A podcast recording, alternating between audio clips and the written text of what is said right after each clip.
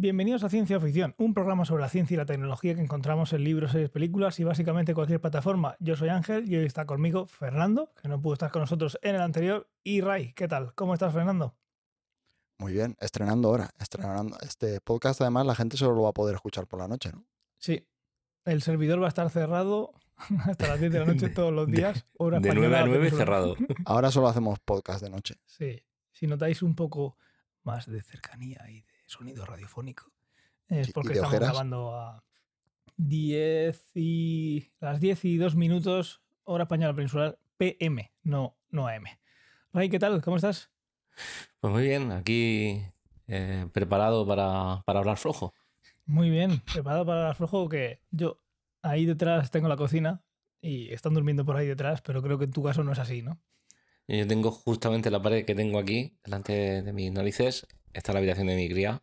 Perfecto. Ah, pero bueno, ¿Está durmiendo eh, ya a las 10? No, todavía no, pero no le faltará mucho, en 10 minuticos ya. Está- estará viendo ahí, bye. Eh, no, todavía no le da. no, ahora está, está con Lina, tío. Evelyn Vallejos. Ni puta idea. Bueno, es Roblox. Roblox, Es- vale, eso sí me es- suena. es Roblox y Minecraft principalmente. Eso sí me suena. Pues, Ah, pues Lo vamos que nos queda, ¿eh? La juventud. para lo que se ha quedado la cosa, ¿no? Roblox y Minecraft. Pues, pues vamos allá. Vamos a tirar la, la intro, que hice esta música y casi nunca la pongo, siempre se me olvida, pues voy a tirarla.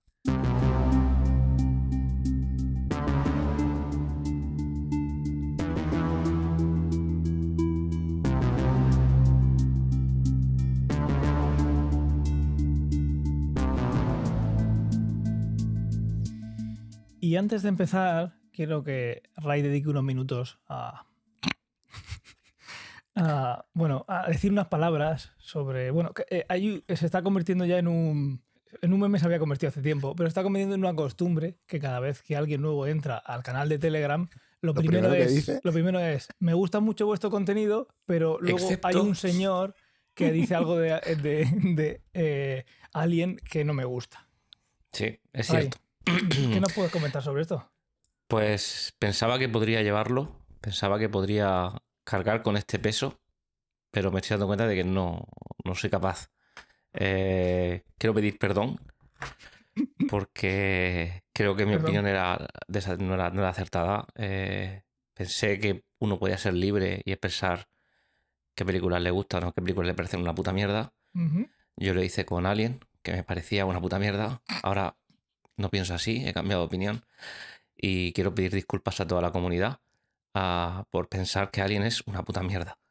Eh, así que desde aquí mi más sincero mensaje de disculpa y aquel que se sienta ofendido porque yo piense que Alien es una puta mierda, pues desde aquí mándale me- mis disculpas. No tengo mucho más que decir, además de que pienso que Alien es una puta mierda. Vale, vale, pues ahí queda la cosa. Yo creo que el mensaje que ha puesto Nexusis en el. Lo, lo ha escrito antes de que terminases tu, Creo que sí. Sí. tu intervención. Pero bueno, Creo que ahí, ahí queda. ahí, yo creo que es por el delay. Ahí queda, ahí queda la cosa.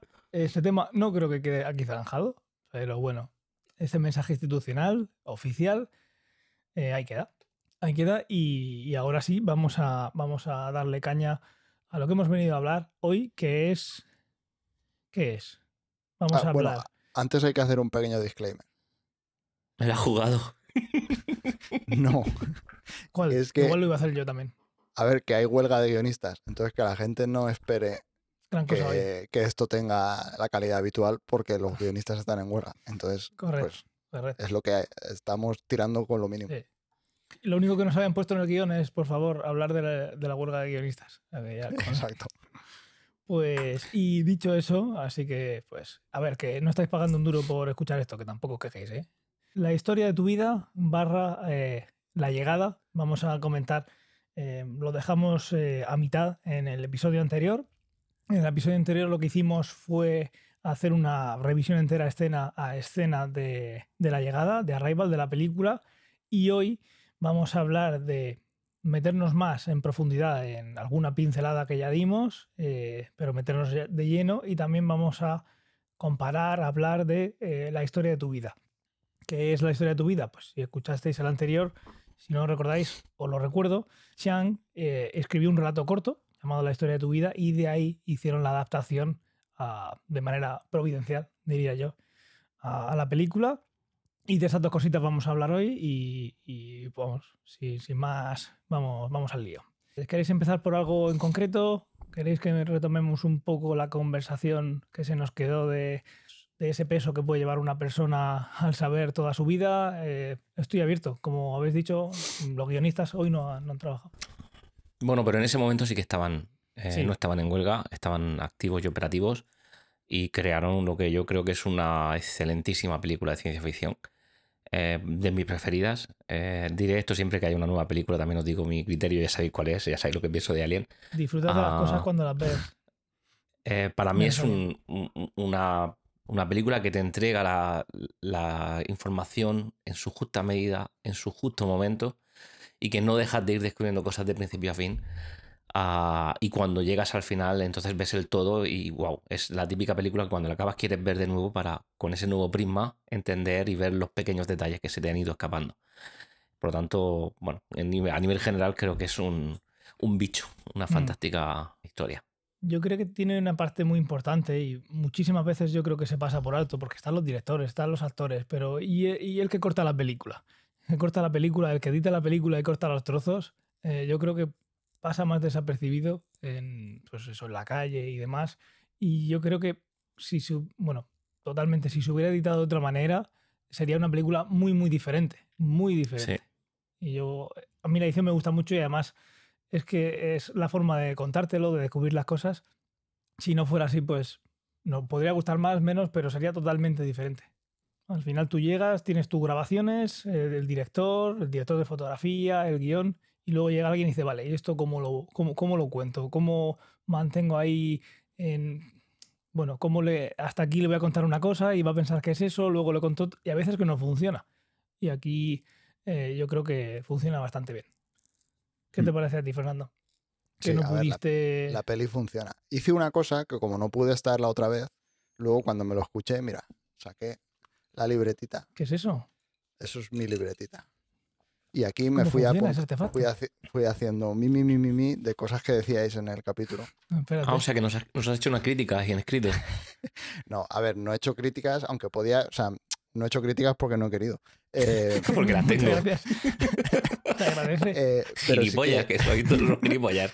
apunté cosas que podíamos comentar, porque hay cosas que Bien, sacasteis, y yo creo que hay cosas que os quedasteis muy cerquita de llegar a algo interesante, y quiero a ver si, si, co- si compartís lo que yo, lo que yo Vamos allá.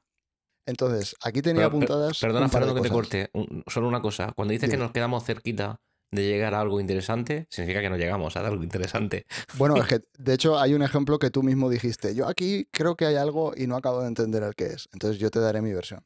Muy bien. Eh, no me acuerdo exactamente en qué lo dijiste, pero como tengo cosas apuntadas, si vamos una detrás de la otra, supongo que llegaremos. Vamos, en orden. A ver, yo tenía aquí por aquí eh, apuntado eh, narrativa circular. Esto es algo que me parece muy guay y hay varios detalles a lo largo de toda la peli, de al margen de lo que se ve claramente, que son Sí. los símbolos estos redondos, tal, de cómo escriben los aliens, Está lleno. la película en sí es como un bucle temporal de alguna manera, ¿no? Como que ella ve el, pasado, lo que te presentan como flashbacks, que tú crees que es el pasado de ella, luego realmente resulta que es el futuro y tal. Entonces hay, hay como una narrativa circular de estoy viendo el futuro, estoy viendo el pasado, cosas que se repiten, porque de alguna manera si ella ya tiene los recuerdos, al final el futuro es algo que ella va a vivir como algo repetido, ¿no? Sí, tiene esa circularidad de no tiene principio y fin, te cargas la causalidad y tienes también ese, Sí. esa relación con cómo escriben. Y la peli tiene, digamos, el giro que vosotros contasteis, que lo contasteis de puta madre, que al principio tú Es- ves que estás viendo flashbacks, pero llega un momento en la película que dices, hostia, todo esto no eran recuerdos, era algo que va a pasar. Y yo creo que hay algo muy guay, que es que la propia película, en la primera frase de la película, te da esa clave. Que eso es algo que yo tenía apuntado como una diferencia entre el relato y la película, que en el relato, digamos, que cuando empiezas a leer, te das cuenta en el primer párrafo eh, porque te lo dice explícitamente la protagonista de que el tiempo no es lineal o no sé qué historias y de los recuerdos y tal. No tengo exactamente apuntado cómo, cómo lo decía en el relato, pero queda clarísimo. Y en la película te dice, la memoria no funciona como pensaba, estamos limitados por su orden. Eso, eso es la primera frase de, de Luis. Entonces, claro, al principio, bueno, tú estás viendo la película, es lo primero que te encuentras, Van no atas cabos. Exacto. Si la vuelves a ver al principio, o sea, si, la, si repites el visionado, como decía Ray, eh, esa frase, digamos que te, está, te está dando la clave de toda la trama en la primera frase, aunque tú no te enteres. Total. Eso era un detalle de la narrativa circular. Eh, hay otra cosa que hablasteis, que hablasteis un ratillo, que es la traducción del sánscrito. Cuando ella está en, en la universidad y llega el coronel y le dice, tradúzcame esto, que le da la, la grabadora y tal, y le dice, no, porque tendría que ir y tal y cual. Antes de que él se pire, eh, ella le dice, vaya a no sé quién, o sea, vas a ir a preguntarle a no sé quién de esta otra universidad, ¿no? Y le dice, sí. Y dice, pregúntale cómo se, cómo se traduce la palabra del sánscrito, eso lo dijisteis, eh, conflicto o guerra. No me acuerdo si dice conflicto o guerra. Y yo creo que esto está guay porque hay varias cosas que se tiran. Aquí no me acuerdo exactamente si son cosas que se tiran en la peli o en el, o en el relato o en los dos. Porque yo, eh, que me perdone la gente, pero me he leído el relato tres o cuatro veces y he visto la peli tres o cuatro veces. Con lo cual, para mí es todo un poco lo mismo. Yo te puedo ayudar. Yo no me he Sí, leído el relato. Que no te has leído el relato. Pues si te suena es que también lo dicen en la peli. Exacto. Eh, Sí, lo del mayón sí que lo dicen, ¿no? Que los chinos El hablan sí lo con los aliens con el Sí, mayón. ¿vale? Correcto, sí. No sé si te refieres justo a la primera frase del libro que la tengo aquí. En el- la frase, el, el- o sea, el, el relato empieza diciendo: Tu padre está a punto de hacerme la pregunta. Exacto, sí. O sea, es aquí te están contando en, Este en es el en- momento más importante de nuestras vidas y quiero prestar atención. Exacto, sí. Que es justo es lo que se ve al final de la película, en principio, que es bueno, no, ni siquiera se llega a Sí, ver en, el, En en esa la misma película, primera ¿no? página es cuando le dice: eh, ¿Quieres tener un hijo? Hmm. En la, Sí. la cuarta línea, bueno, un poco más. Total, que en las primeras dos páginas, eh, digamos, tú ya estás en el setup de que ella ve el futuro, o vamos, de que hay una movida en el tiempo, pero no, no tienes ese, ese misterio que hay en la película. Sí. Eh, lo del mayón lo decía porque, digamos que la peli para mí te presenta varias formas de aproximarse, pues a, en este caso es una historia de un contacto, ¿no? Con una civiliza- ci- civilización alienígena. Entonces, eh, te presenta distintos contactos. eh, creo que la palabra contacto está bien tirada porque luego haremos una... Yo quiero tirar un paralelismo entre esta película y Contact y Interstellar, que creo que tienen un montón de cosas en común. Entonces, eh, los chinos se da a entender un poco que el que está al mando de, la operación china de hablar con los aliens es el general este, que es el que toma las decisiones y tal, y que los chinos se in- interactúan con ellos por medio del mayón. Y en algún momento en la peli también nombran que cómo sería si solo hablases con el ajedrez, cuando en el ajedrez eh, la única Correcto. manera de acabar la partida es matando al rey enemigo y tal. ¿no? Y Es una competición forma- de la que sale un ganador. Es una es. competición, eh, solo hay un hablando en ganador. forma de enfrentamiento.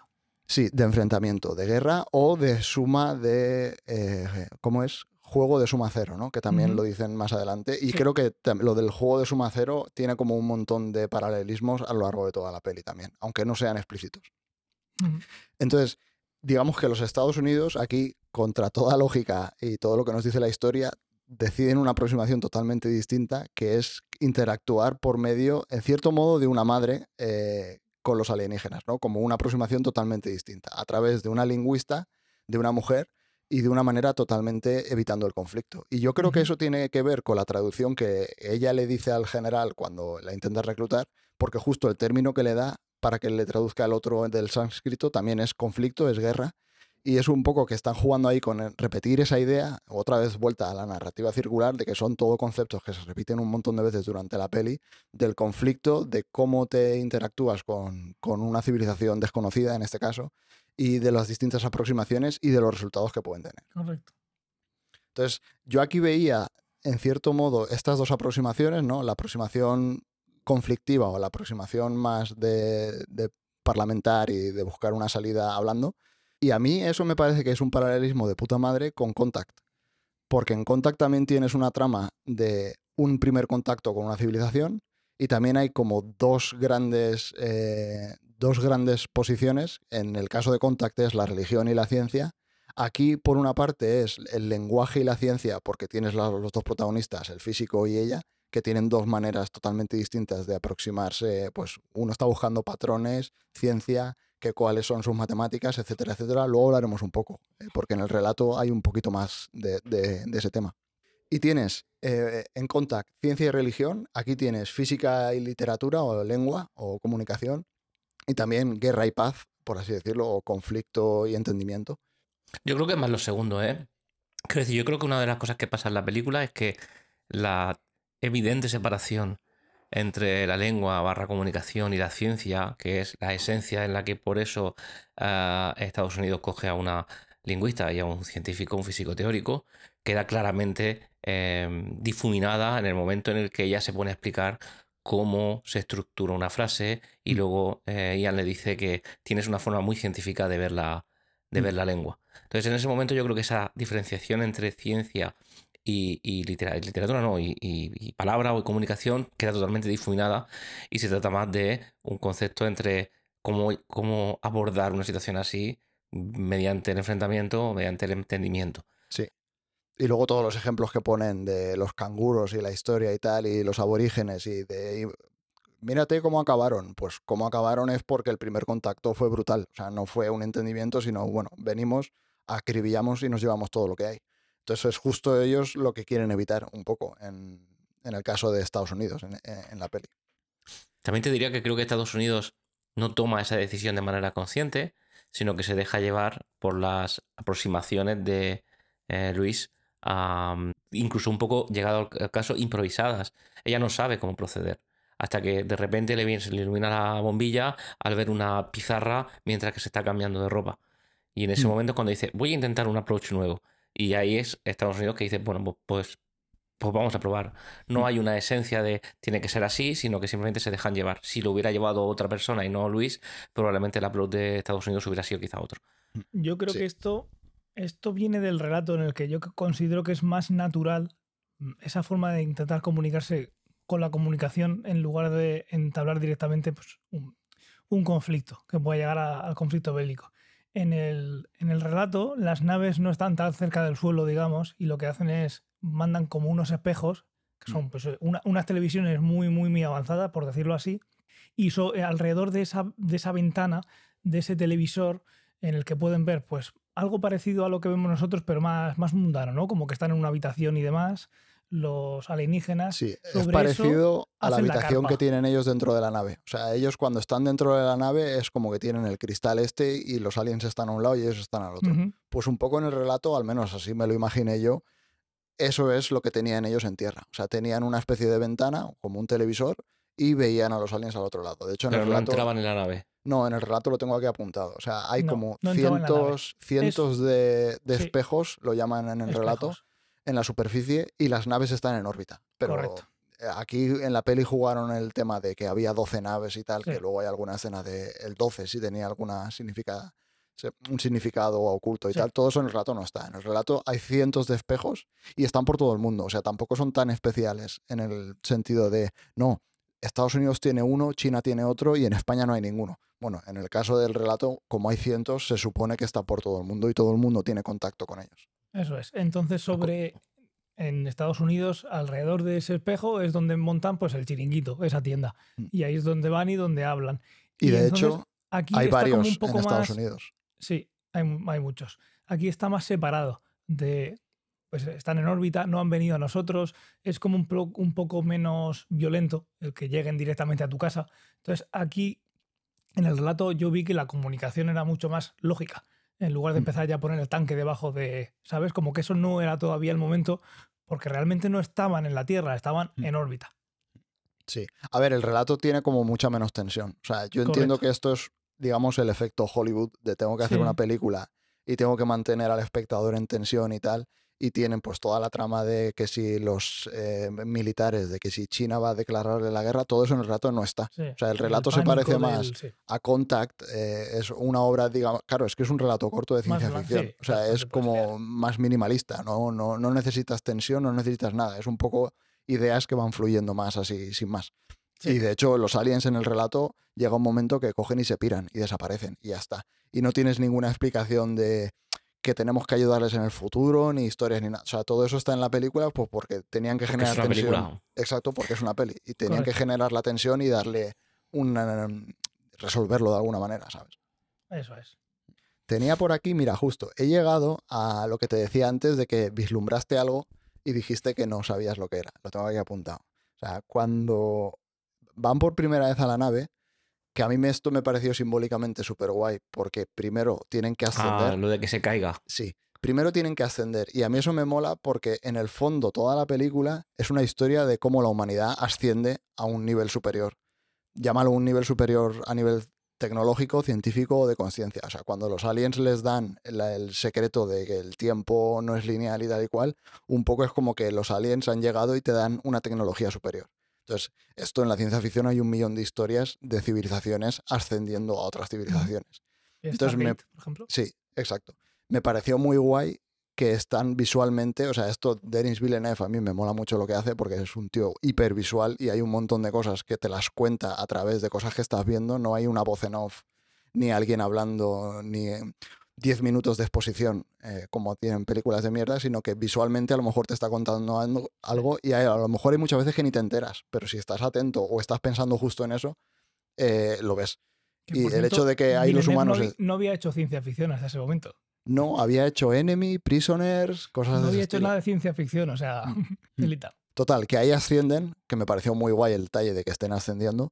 Y luego lo que decías tú, ¿no? Que está el pasillo ese que primero va hacia arriba y cuando se meten en el pasillo van eh, en recto y tú dijiste, eh, ¿por qué ella eh, le empujan y lo hace bien y el otro tropieza y se cae y tal y cual? A mí me pareció que era un mensaje muy guay de que, digamos, la lingüista que está representando, digamos, a las artes o a la lengua, al lenguaje, etcétera, etcétera, en contraposición a la ciencia, ¿vale? Aunque enfoque el lenguaje Mm. de una manera analítica, sistemática sí, y tal y cual, no deja de ser el lenguaje, ¿vale? Entonces, ella es como que necesitaba un empujoncito que el militar le empuja y tal, pero luego como que se deja llevar y no se cae. Y el científico, por, por eh, contraposición, no necesita que le den un empujón, o sea, le mueve la curiosidad y salta él propio hacia, eh, digamos, este, este vacío, ¿no? Este pasillo, y tropieza y se levanta. Entonces, para mí eso representa también muy visualmente lo que es el método científico. de que tú Ensayo te- y error. Exacto, el ensayo y error. O sea, tú Mm. te mueves por la curiosidad, das el primer paso, te pegas un ostión, eh, reequilibras y vuelves a continuarlo y el tío se levanta y continúa. Es una escena de 10 segundos, pero esa es la interpretación que yo le doy. Sí, tiene todo el sentido. Sí, yo ya conté lo que me parece a mí, que era, pues eso, el, eh, el científico pues tiene que, incluso además jugando con la gravedad, que es Mm. físico teórico y, y- y todo lo que tenía en la mente, pues da un vuelco, da un vuelco y, y, bueno, pues está en una zona en la que su teoría y toda su parte física, pues no es como, está entrando a un mundo nuevo, que él no pensaba ni que, ni que existía. ¿Y cómo entras? Pues eso, pues tropezándote y de ahí para adelante aprender. Probando, sí. Y luego aquí tenía una cosa, que os enganchasteis un montón, me hizo mucha gracia. Porque también creo que os enganchasteis y estuvisteis súper cerca de algo que es lo que yo pensaba, pero no llegasteis a, a- a llegar a esa idea. Y es, que cuando... si, lo dejamos- si lo llegamos a todas las para ti, ideas, Fer. seguiríamos en directo con aquel. Claro. Eh, cuando hablasteis del arma, de cuando, digamos, el momento de tensión en la película, de que los aliens... eh, Entregar arma. entregar arma, Luis tiene arma, ¿no? Eh, eh, es la frase por ahí. Luis. Os enganchasteis con que si podía ser herramienta, no sé qué, no sé cuántos, que son un poco las explicaciones que daba Luis en la, en la película, ¿no? De estamos traduciendo, no tenemos el vocabulario completo, etcétera, etcétera, etcétera. Relajarse. Aquí yo tenía varias cosas. Primero, definición de weapon en inglés. Anything used against an opponent, adversary or victim. Traducido, cualquier cosa utilizada contra un oponente, adversario o víctima. Oponente, adversario o víctima quizás sean las partes de la, de la traducción que más llamen la atención, pero para mí lo importante es al principio, que es cualquier cosa. Cualquier cosa utilizada contra un oponente, un adversario o una víctima. O sea, no tiene por qué ser un cuchillo. Sí, pero es un Eh, arma. Un arma Puede ser dedo salchicha. puede con ser un dedo salchicha o Con puede esa ser... connotación eh, eh, de conflicto. Sí. O puede ser el lenguaje. El lenguaje puede ser un arma. De hecho, cuando tú estás en una... Jiménez Los Santos. Exacto, no, y cuando tú estás, yo qué sé, es que Sí, eso sí. lo han dicho un millón de veces. Lo En un partido de fútbol y empiezan a decirse cosas y se calientan y tal, están utilizando un arma contra su rival. ¿vale? Entonces, yo creo eh, 100%, o sea, no lo sé porque no he visto entrevistas al Villeneuve o a los guionistas, no sé si lo hicieron así, pero para mí está 100% justificado que eso no es una mala traducción. O sea, que realmente los aliens querían decir arma. Y querían decir arma primero por eso, porque el lenguaje es un arma. En el caso de la película, se supone que para salvar a los heptápodos en el futuro, digamos, tienen que resolver los humanos este problema con el tiempo, o sea, tienen que resolver eh, su percepción lineal del tiempo. Entonces, de alguna manera, el tiempo es lo que está esclavizando, no esclavizando, sino limitando a los humanos. Sí. Y el arma que tienen los humanos, que se la dan los septápodos para liberar esos grilletes, por así decirlo, es el lenguaje de los septápodos. Sí. Entonces, Es ascender, lo que tú has dicho. sí, es ascender. Como si Eh, estás en Planilandia y de repente te regala la tercera Exacto, dimensión. te da en la tercera dimensión. Y aquí es un poco eso, o sea, los humanos están en tres dimensiones más el tiempo y les dan la posibilidad de ir, eh, de ver el tiempo de manera no lineal. Por eso creo que cuando le dice Luis tiene arma, realmente tiene sentido, porque ella es la única, en, el momento, en ese momento en la película, es la única que sabe hablar, o sea, o que entiende de verdad el lenguaje. Con lo cual, está tirado con toda la intención de Luis tiene arma. O sea, no es una mala traducción, no es que no lo entendiesen. Sí, pero lo que hablábamos de mala traducción no es Luis tiene arma, sino entregar arma. Mm. Que se decía antes, si no recuerdo mal. Yo busqué en su momento y weapon se podía traducir también como utensilio o herramienta. Pero es verdad que ahora acabo de buscar la- lo que es la definición del eh, diccionario inglés, es lo que tú dices. Eh, lo cual también tiene sentido. Es decir, es posible que se considere arma porque puede romper o acabar con el enemigo, Mm. que puede ser la eh, eh, vida estricta o, o configurada de una manera. Es decir, te abre otra puerta, te Sí. rompe algo para que puedas cruzarlo. Entonces se puede entender así. Sí, Vamos, no yo lo veo así. Tengo más cosas eh, a favor de esta teoría. Sí, bueno, yo- ahí lo que comenté era sobre el, eso. Weapon siempre hay un, un- Es lo que ha comentado Fernando. Siempre hay algo de, de conflicto. Si no es una herramienta, ¿eh? si no es tool. Si es Mm. Va, weapon es porque Se- se tiene que seguimos, usar contra seguimos, algo. seguimos, porque tengo, eso es que está muy bien tirado.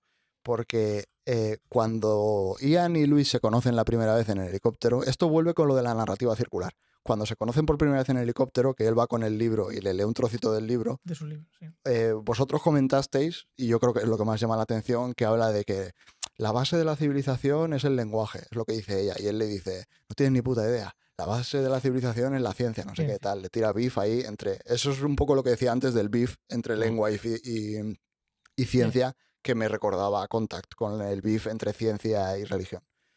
Pero justo cuando les lee esa parte del libro, hay otra frase que me parece eh, que tiene todo el sentido del mundo y que está puesta con mucha intención, que es Language is the first weapon drawn in a conflict. Traducido, el lenguaje es la primera arma utilizada en un Un conflicto. Entonces, el lenguaje es lo que ellos les enseñan y es la primera arma utilizada en un conflicto. Mm, Y además, además, espérate, que te lo supero. En inglés, language is the first weapon drawn in a conflict. Drone en este sentido, o sea, en este contexto quiere decir utilizada o que sacas, ¿no? O sea, Sí, que pones es, eh, encima de mira, la mesa. en- Exactamente, encima de la mesa. Exacto, pero drone también es dibujar. Y los aliens dibujan su lenguaje en, Sí. en, el, en el- en el aire, en, el- en la película. O sea, yo creo que está tirado con toda la intención. Sí, sí. Y además, las dos veces que se dice arma, se dice justo con eso. Sí. Sí. Y aparte sé eso es lo que está escrito en el libro de Luis. O sea, cuando ellos le comunican eso a Luis, se lo están comunicando a ella, no se lo están comunicando a cualquier otra persona. O sea, le están diciendo esa frase a ella, que ha escrito un libro diciendo que el lenguaje es el primer arma y tal y cual. O sea, yo creo que está tirado con toda la intención por parte de los aliens en este sentido. O sea, La aunque conocen, ella en el momento, claro, es que es todo circular, sí. claro, en el momento eh, ella a lo mejor no cae, pero tiene todo el sentido cuando te paras a pensar teniendo en cuenta el libro, el principio de la película, el final, etcétera, etcétera. Y lo que decías tú de que lo conocen porque ellos viven el tiempo, esto es un poco, en el relato lo explican un poco más, pero ellos experimentan el tiempo todo a la vez. Es un poco como la peli que la gente que haya visto em, Watchmen, que el doctor Manhattan experimenta el pasado, el presente y el futuro a la vez. O por decir otra cosa que tenía mucha relación con esta peli, que es Interestelar, cuando eh. Cooper está en el Tesseracto y ve el pasado, el presente y el futuro a la vez. Pues un poco los septápodos experimentan el tiempo de esta manera, ¿no? Solo Ven tiene que moverse para donde quiera y está Exacto. moviéndose en la dimensión del tiempo. si ellos ven todo el pasado, el presente y el futuro a la vez, mi, mi punto aquí es que cuando ellos llegan a la Tierra y empiezan a hablar con Luis, ellos ya conocen el humano. Sí, sí. O sea, ellos ya saben hablar en humano. todo. claro. Entonces no tiene sentido que se, que se equivoquen y que te digan algo que no tiene ningún sentido. Ellos No. dominan el humano perfectamente. O sea, no se van a equivocar. Están siguiendo están el guion. siguiendo el guion. Mm. Sí, Y bueno, eso vi- es así, visto están- así, ellos están siguiendo el visto guion. así también ellos sabían que iban a hablar con Luis, incluso antes de llegar a la, Sí. a la Tierra. Ellos Sí, ya lo sabían sí, sí, todo. claro. Igual que, igual que Luis desde ese momento puede ver desde ese momento hasta 50 años después que muere, que eso lo cuentan en el relato. ¿Qué? todo eso lo puede Spoiler. ver. sí, muere, de, muere. No, no dicen nada más. Imagino que 50 años con lo que tenga morirá de vieja. Sí, Eh, claro. y desde el, mo- por, ella eh, en el relato, por lo que cuentas, es yo tengo esta habilidad desde que conozco este Desde que lenguaje. se abrió la puerta. Pues des- desde que Abbott eh, eh, aprendió ese lenguaje, sabe lo que va a pasar en el futuro y lo está viendo hasta que, eh, hasta que muera, hasta que deje de existir, va a saberlo. Así que sí, por lo tanto están, están siguiendo ese, ese, ese guion. Y si queréis ahora, si no más tarde, antes o después hablaremos del libre albedrío y de Sí. decisiones y demás. Así que eso.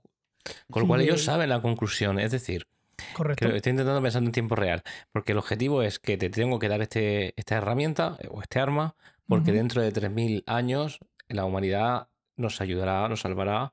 Con lo cual ellos desde el mismo momento de su nacimiento prácticamente saben que la humanidad va a salvarlos. Mm. Eh, es complejo de, de ver. ¿eh? Sí, A por ver, lo que esta en trama- el relato, desde que, cada, desde que cada ser es capaz de entender ese tipo de lenguaje, es cuando se desbloquea esa, esa dimensión y es Mm. capaz de ver desde ese momento hasta el futuro. Sí, por eso Luis, eh, digamos, experimenta eh, desde el momento en el que ella aprende hasta que se muere, por eso es lo que te cuenta en el relato, que, que ella tiene esos 50 años, o no me acuerdo cuánto era, eh, que 50 digamos, más, sí. sí, es, experimenta el tiempo de la misma manera que ellos. Entonces, en principio, se supone que los heptápodos, desde que nacen o desde que aprenden a hablar hasta, que, hasta que se mueren, Menudo tienen subidón, acceso ¿eh? a todos esos. sí. Quiero decir, es un estápodo que no sabes hablar y es un mierda y de repente aprendes a hablar y lo ves todo de otra manera. Bueno, igual que las personas. Los chiquillos no saben hablar y de repente. Lo que, lo que me lleva ahora a pensar de que igual los heptápodos Mm. viven 3.000 años, porque alguien tiene que haber que recuerde ese futuro. Mira, justo de eso quería hablar. Joder, Porque, para no haber guion parece que está todo claro, adelante, es Fernando. que yo sí que he hecho los Continúa, deberes. por favor. No, pero Eh, el que te estoy dando es fabuloso. No, porque claro, eso es una diferencia muy grande del relato a la peli. ¿No? En el relato los aliens no vienen, en el relato no se sabe por qué vienen y cuando acaba se van y nadie sabe por qué. Sí, o sea. No han venido a que les salven ni nada por el estilo. No. Claro, si en la película no sabemos cuánto vive un heptápodo, salvo que fuesen inmortales o hiperlongevos, no tendría ningún sentido funcionan- funcionando en las bases de la película que, hiciesen eso para salvarse, porque si va a pasar dentro de 3.000 años, a no ser que vivan más de 3.000 años, no deberían de poder saber, no, no tendrían acceso a saber eso. En el relato nos dicen que tienes que ser dentro de tu propia existencia, no vas a Mm. ver el final del universo. Efectivamente. Exacto, Vas a o sea, ver el solo final sabes de tu vida. vida. Exacto. Con lo cual la película deja claro, si sigue a pie, de la- a pie juntillas el relato, que los etapos al menos viven 3.000 años. Por lo menos hay uno que sabe que en 3.000 años pasa algo chungo. El anciano del lugar. Imagínate que, es un mentiroso. y se movilizan y se van a la tierra y luego resulta que está el tío en su casa partidos el culo. Y que como pasa, como pasa en Interestelar, con el científico que ha resuelto la, la Ah, mira. ecuación de la gravedad y que, y, que, y que no tiene ningún sentido y aún así siguen para adelante. Justo que sacas Interestelar, la trama de esta película y la trama de nada, de Interestelar es la misma. ¿Cómo dices? Que la trama de esta película y la de Interestelar son iguales. Es una civilización que, se sa- que hace una paradoja temporal para que le salven. O Con la sea, en diferencia de Intereste- que esto es también circular Sí. y es la propia humanidad la que se da ese, ese puente sí. en el futuro. O sea, en Interestelar, los propios humanos del futuro, que tampoco está 100% claro. No, O sea, eso se queda no, abierto. no dicen que sean ellos, No, pero bueno, se, más o menos se presupone que son los humanos del futuro o la civilización en la que evolucionen los humanos. que Correcto, igual ya no son correcto. humanos, pero bueno, Igual sí, son posthumanos o como lo quieras llamar. Pero bueno, sí. y aquí es un... De hecho, tampoco sabemos si los heptápodos son posthumanos que vienen del futuro, ¿sabes? Es que a saber. Igual son los propios humanos. Hombre, ha- han cambiado un poquito. Yo Bueno, es no que sé. mi teoría, esto Que luego iremos. venimos de, de cianobacterias, empezaron en la Tierra y luego ya... Luego iremos, en la sección porro, iremos a, a la teoría. Sección porro. Ay, hace, fa- hace falta un jingle para eso. Sí. Hostia, sección porro me ha gustado muchísimo.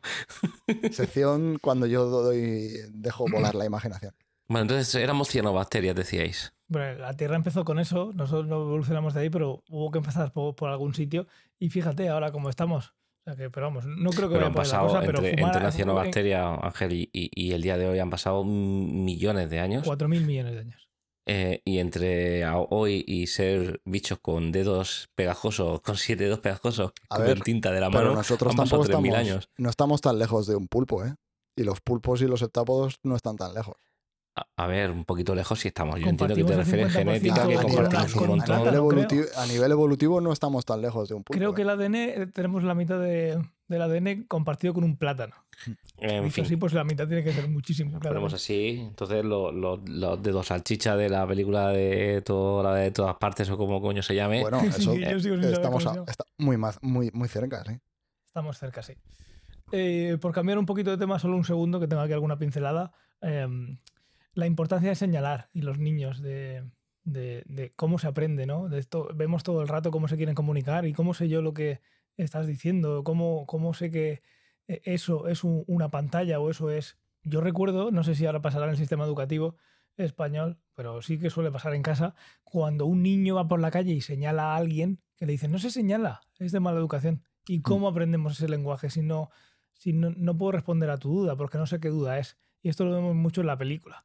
Y me vino a como algo así muy, muy fugaz, pero que es importante en el día a día, que hay mucha gente que dice, oye, que no se señala.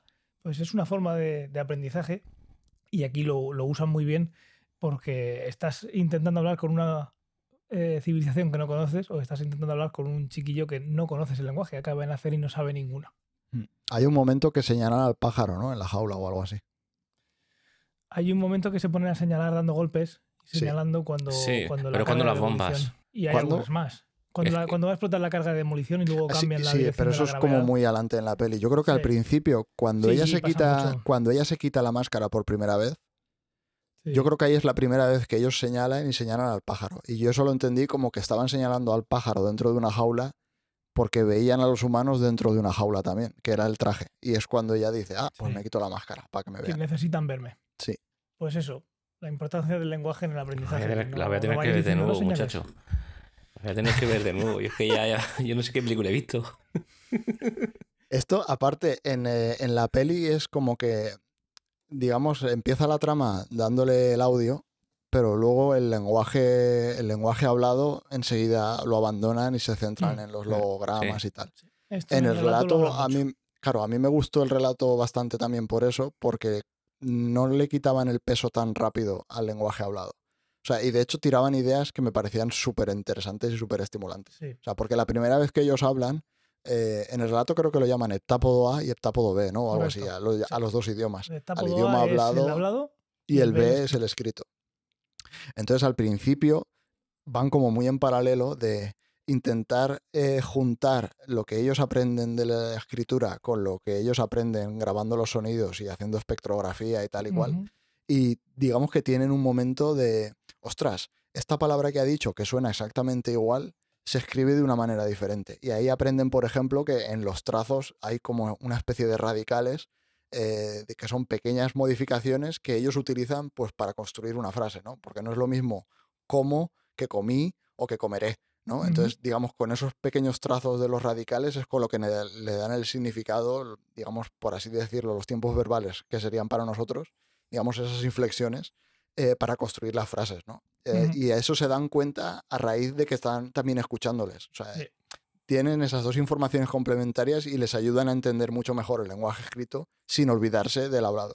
Aunque luego es- es igual que en la película. O sea, ellos se siguen eh, comunicando mejor por lenguaje escrito y Luis aprende el lenguaje escrito. O sea, no utiliza, digamos, es que no puede hacer los sonidos, con lo cual lo único que te queda es el- la escritura. Sí, sí, sí. Ahí se dan cuenta, eh, tardan en darse cuenta, pero se dan cuenta que lo que escriben no está relacionado con lo que, con lo que hablan. Sí, que eso es un punto que en el relato dedican un montón de tiempo, ¿no? De, a, a, diga- digamos, darte la diferencia entre los lenguajes, esto lo comentasteis, los lenguajes, eh, por ejemplo, todos los lenguajes humanos que son representaciones de los sonidos que hacemos al hablar, ¿no? Cuando escribes casa y tú lees casa, está escrito de esa manera para que suenen los fonemas de casa. Y sin embargo, en los heptápodos, cuando escriben algo, no tiene que ver con un sonido, sino que tiene que ver con una idea, con un concepto. Sí. Un ejemplo muy chulo que pone en el relato es eh, eh, Luis eh, dibuja un círculo y luego lo tacha y le pregunta qué, qué es ese símbolo. Pues ya- y ahí te das cuenta, claro, que ese símbolo ya no es una palabra, es un concepto en sí. Exacto. Que vuelve, esto vuelve a ejemplificar la limitación y el tema de cárcel o estar encerrado, la limitación del propio lenguaje humano. Es Mm. decir, mientras que ellos con un solo símbolo son capaces de explicar un concepto mm, de múltiples dimensiones, por decirlo de alguna manera, muy, muy, muy denso, nosotros necesitamos una línea de palabras concatenadas una detrás de otra para poder decir algo que se le acerque, ni siquiera que sea igual. Entonces, eh, sí, sí. Sí, y me parece que está muy guay y que en el relato un poco, como te da más ejemplos, yo creo que te da más pie a pensar. Y es que los humanos en realidad sí que tenemos ese tipo de lenguajes escritos también. O sea, lo que decía Ángel de las señales Sí. de tráfico o de peligro son así, o sea, son no. conceptos. Y aún, por ejemplo, el japonés, vale, tiene los kanjis y tal, que al final también representan sonidos. Pero luego nosotros tenemos otros lenguajes. eh, de hecho, para mí la clave es las matemáticas. O sea, las matemáticas es un lenguaje escrito que es, primero, no es eh, lineal, o sea, no es en una dimensión. Porque cuando tú escribes, vale, si escribes una ecuación, sí, es, bueno, pues eh, no x más sea- y a no más... ser que esté elevado al cuadrado, si no es, no es lineal. Exacto, ahí es lo que iba. O si pones una, un sumatorio, una integral, entonces sí que se está moviendo en dos dimensiones y tienes esa dimensión extra. O sea, tenemos lenguajes en dos dimensiones, como pueden ser las matemáticas, o como puede ser una partitura musical. O sea, una partitura musical es un lenguaje en dos dimensiones. Tienes en el eje horizontal el tiempo y en el eje vertical la frecuencia. Son las notas, son distintas frecuencias. Pero lo leemos de manera secuencial. O sea, aun siendo un lenguaje bidimensional, lo leemos de manera secuencial.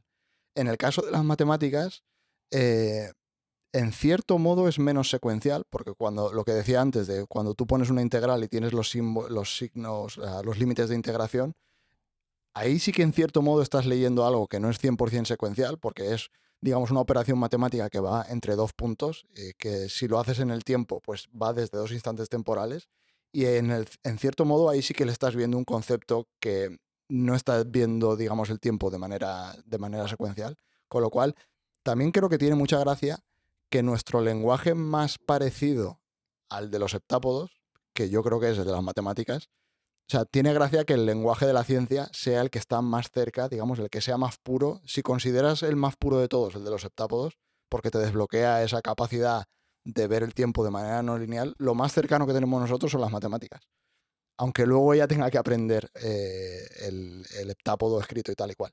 O sea, lo que más cerca hemos ha llegado la humanidad de hacer ese lenguaje son las matemáticas. Y yo creo que eso está tirado con mucha intención y tiene mucha gracia. O sea, me parece una idea súper potente. Porque aparte luego en el relato te cuentan más cosas, ¿no? Te- digamos, en el relato, eh, Ian, la parte de Ian, está como más desarrollada. O sea, él te dan más información sobre lo que han estado intentando hacer los científicos. Y que llegan a la conclusión de que, igual que nuestra ciencia, nuestras matemáticas eh, más elementales, cuando tú le enseñas matemáticas a un chiquillo, lo primero que le enseñas es pues a contar, eh, luego a hacer sumas, cocientes, tal, o sea, le enseñas aritmética, algo de cálculo, y luego normalmente te suele enseñar algo de geometría, que si las formas, los triángulos, los cuadrados, etcétera, etcétera, luego de ahí pasan a los ángulos, trigonometría, etcétera, etcétera. Entonces es como lo que para nosotros es más natural, que es la aritmética, para ellos, en el relato te cuenta que cuando empiezan a enseñarles a hacer sumas y tal, es como que se pierden y como que no entienden nada. O sea, aun cuando ya son capaces de interactuar utilizando su lenguaje, les enseñan conceptos matemáticos y es como que les da igual, no lo entienden. Bueno, porque Pero, sin embargo- falta entenderlo. Claro, ahí- luego iré a eso, porque yo eso es parte porro. Em, hay una cosa que te dice en el relato, que esto no es porro, que es que eh, igual que nuestros principios físicos, digamos, utilizamos esta, esta idea del tiempo secuencial, aunque tengamos, eh, aunque el tiempo lo podamos ir hacia adelante o hacia atrás en las ecuaciones físicas, y en principio funcionan igual, digamos que la forma natural o la forma históricamente natural de todas esas teorías científicas están expresadas pues en base al cálculo, etcétera. En el relato te cuenta que toda la ciencia, o sea, descubren que la ciencia de los heptápodos Le dedica los un buen rato a principios- eso, ¿eh? sí le dedica un buen rato. A mí eso me encantó, o sea, Mm. me parece súper guay, que es, en vez de basarse en el cálculo, está basado en principios de variaciones y en principios de mínimos. El principio de mínima acción y el ejemplo que te dan ellos es el principio de... De la luz, de la ¿es refracción. Fermi o Fermat? Siempre me... Fermat. ¿Es Fermat o Fermi? Sí. Fermat, sí. Digamos, el ejemplo típico, que de hecho en el relato te lo pone y te hace el dibujito y todo, es un rayo de luz viajando de un punto que está en el aire a un punto que está debajo del agua, ¿no? Entonces todo el mundo ha visto alguna vez que pones la cuchara y la cuchara se ve torcida, ¿no? Y eso es porque la luz se desvía cuando pasa del aire al agua. Entonces, una manera de explicar ese concepto, digamos, la manera más natural, o al menos la primera manera que me explicaron a mí cuando empecé a estudiar física, es que la luz va en línea recta y cuando llega al agua, el índice de refracción es distinto y eso hace que la velocidad en el agua sea diferente y por eso la luz se curva. ¿no? Y te hacen la des- el desarrollo matemático y ves que tiene sentido. O sea, ves que tiene sentido Funciona, porque lo ves, ves que las matemáticas funcionan y dices, ah, pues de puta madre. Así es porque tal, ¿no? Esto es la explicación. Pero esa no es la única explicación. O sea, hay otra explicación que es basada en el que la luz va a ir por el camino más rápido. Y es algo súper simple, pero que si te pones a desarrollarlo llegas al mismo resultado. ¿Y que es el camino más rápido? Es, ah, no va a ir en línea recta, porque si fuese en línea recta, el tiempo de vuelo de la luz sería más que si se curva y llega a, a- a ese punto. Eso es. Entonces, se puede llegar al mismo resultado, pero basándote en principios diferentes. Y eso es un poco lo que desarrollan el relato, que ellos entienden la, la ciencia de una manera distinta. Y te, lo, y te lo hila con que, claro, tiene todo el sentido del mundo de que si su lenguaje está fundamentado en que el tiempo ocurre todo a la vez y tal y cual, porque aquí la paradoja, digamos, del, del principio de Fermat de ver la luz así es que la luz, antes de salir del punto A para llegar al punto B, ya, sabe el por qué camino. Ya sabe cuál es el camino más rápido. O sea, por qué va por ese camino y no por todos los demás. ¿Cómo sabe Cuando- dónde tiene que llegar si no conoce el camino? Exacto. Y ahí viene lo de la circularidad. Exacto, ahí te juega con, el, con Sí. la idea de que no, la luz ya sabe por dónde tiene que ir. Es como que ha experimentado ya todos los caminos posibles y ha elegido el más rápido. Entonces eso te lo, te lo enlaza con que los heptápodos también conocen todos los, la- lo- todos los tiempos y saben pues, el pasado, el presente y el futuro a la vez. Este ejemplo, por ponerlo en algo que se puede ver en bachillerato, al final es una derivada y buscar un mínimo. Y yo recuerdo hacer este ejercicio, una persona, por ejemplo, que está, eh, tiene que llegar, está en la playa y tiene que llegar a una boya. Sí. Para ir, para llegar a la Tiene que ir boya, corriendo por va la orilla corriendo por la arena a una velocidad y nadando. ¿Cuál es el camino más corto? Pues es el que seguirá la luz, teniendo en cuenta la relación entre velocidad fuera del agua en la arena y dentro. Puede ser que recorra mucho espacio por la arena y que luego tenga que recorrer muy poquito por el agua, pero en el agua, eh, en la arena ha recorrido más espacio y va más lento, o viceversa. Y entonces al final calculas el mínimo y el mínimo es lo mismo que haría la luz si, si, Pues pasando si del fuese aire del al punto agua, A al sí. punto B. Y no sigue otro. ¿Y cómo la luz sabe que tiene que llegar ahí? ¿Cómo la luz sabe que tiene que llegar ahí? Yo, la manera más visual que siempre he entendido esto es con un frente de onda. Con un frente de onda se ve muy fácil. Con el Mm. principio de Huygens sin frente de onda se ve muy fácil. Pero esto está muy chulo porque al final si mandas un fotón, pues ahí ya no tienes un frente de onda. ¿O sí? Pues sí, sí también lo tienes. Pero sí, está muy chulo porque es el concepto de saber qué va a pasar. Yo voy a llegar a ese punto, yo sé que tengo que cruzar por el agua en este ángulo y no en otro porque si no voy a ir más lento. Y esto como lo sabe, esa, ese rayo de luz a priori. Y de ahí viene pues de nuevo el concepto de lo que decíamos antes, es que los etapos tienen que saber lo que va a pasar. Yo, yo creo que lo de la luz se puede resolver rápido con la teoría que me acabo de inventar, que es la, teori- la teoría del carril bici. que el nombre patentado. Es decir, la luz no sabe dónde tiene que ir, simplemente el camino es como si fuera cuesta abajo. Si tú sueltas una bola va cuesta abajo y te quiere llevar, porque la gravedad y una fuerza, la luz tiene otras interacciones físicas, no tengo ni idea de física porque no soy físico, ah, pero no es que sepa por dónde, cuál es el camino más corto, sino que el, el- el medio y el lugar por donde transcurre la va a llevar de manera obligatoria por el camino más corto. Entonces, Por el camino más rápido. eh, más rápido, perdón. Más Sí, corto eh, en, en- también, que En tiempo. podría, podría valer. Más corto en tiempo, En pero tiempo, no en sí. distancia. Esa no es la clave. En fin, eh, teoría esa del carril bici, toma que, nota. que que nadar mucho. En esa distancia tienes que nadar mucho y nadas más lento que corres. Claro, pero fí- fíjate, es- ese ejemplo que dices, si en, si en lugar de tener que hacer un esfuerzo en correr por la arena y luego nadar y que sea un esfuerzo, si hubiera una fuerza física a tu alrededor que te llevase, que una cuesta abajo, ya no, tú no tendrías que decidir por dónde ir, porque de manera natural irías por el camino que, que- que- que se define a tu alrededor. Entonces, esa es la ley del carril bici que acabo de patentar. Vale. No veo mucho futuro, pero bueno, ahí queda. Ahí queda. Tenía una, una diferencia más entre el relato. O sea, yo tenía apuntadas cuatro o cinco diferencias entre el relato y, y la peli, y me queda una que no, que es más ligerita que todo esto. Y es que en el relato los aliens se llaman aleteo y pedorreta. Aleteo y pedorreta. Aleteo y pedorreta. Eso ¿Y en, castellano. En, en inglés creo que era flapper, and no sé qué. O sea, era un nombre ridículo también. No, no me acuerdo exacto cuál era. Pero era un nombre que no tenía nada que ver con Abbott y Costello. Flapping and farting. and- Flapping o and flatter farting. and fart. Sí, bueno, pues claro, era un nombre demasiado ridículo como para hacer una película en Hollywood, me imagino. Hombre, no está nada mal, te tengo que decir. Pero me hizo mucha gracia que lo cambiasen, porque claro, cuando vi la peli, no, yo primero vi la peli y luego leí el relato. Y justo cuando leí el relato dije, hostia, ¿por qué los nombres no son iguales? Entonces me puse a pensar por qué les habían puesto a Bot y Costello. Por el sonido, uno habla por el- con, sin haber leído el relato, entiendo que uno dibuja y otro hace sonidos. No decís Bueno. que había dos, había dos formas de comunicarse, una que era la visual y otra que era la I, llevaban las dos formas de comunicarse a la vez. Aleteo es mover las manos, pedorreta es emitir sonidos. Hay Sí, uno, sí, viene Yo por creo ahí. que- Hay, hay uno que es más, que tiende más a hablar, que es más hablador y otro más de escribir. Eso lo dicen Sí. en el relato, pero lo dejan muy por, a- por arriba. Claro, pero eso es un poco la explicación de Flapper, o sea, de pedorreta y, Aleteo. y aleteo. Luego está lo que pusieron en la peli. Claro, ¿por qué les pusieron a Bot y Costello? Y yo creo que esto es un guiño que flipas, típico guiño de guionista, que se ha visto todos los sketches de Abbott y Costello, porque le gustaría escribir comedia, pero no tiene tanta gracia y ha tenido que escribir el guion No es de, como la a- señora Maisel. de Arrival, tiene que hacer algo serio. Em, Abbott y Costello tienen un gag hiper famoso, que son ellos dos. O sea, esto se, se le han hecho mil referencias. Hay una escena en Los Simpson que salen Skinner y Seymour a hacer un gag en el colegio y van disfrazados de jugador de béisbol y Skinner jode el gag en, la primera, en los primeros 10 segundos. Pues es ese gag de Abbott y Costello, que es hiper famoso, que se llama em, Who's First, que los dos están haciendo, o sea, uno es el que va a dirigir un partido de béisbol, pero no conoce a los, a los jugadores, o sea, no, no sabe cómo se llaman. Y les está diciendo, bueno, no pasa nada porque yo te diré cómo se llaman. Pero la gracia aquí es que los jugadores tienen nombres muy raros. Entonces, eh, hay una frase que es, ¿quién es el primer bateador? El primer bateador es quién. O sea, el primer bateador se llama quién. Entonces, todo el gag funciona de esa manera, de que el primer bateador se llama quién. El segundo bateador es el segundo, está el segundo en la segunda base. Eh, todos, todos esos nombres tienen que ver con el béisbol. Entonces el gag son cuatro o cinco minutos y es todo el rato ellos hablando entre ellos sin entenderse. Entonces creo que está súper bien tirado porque la gracia de ese gag es que hay confusiones con los nombres y que no se entienden. Que es un poco el conflicto que pasa en la película.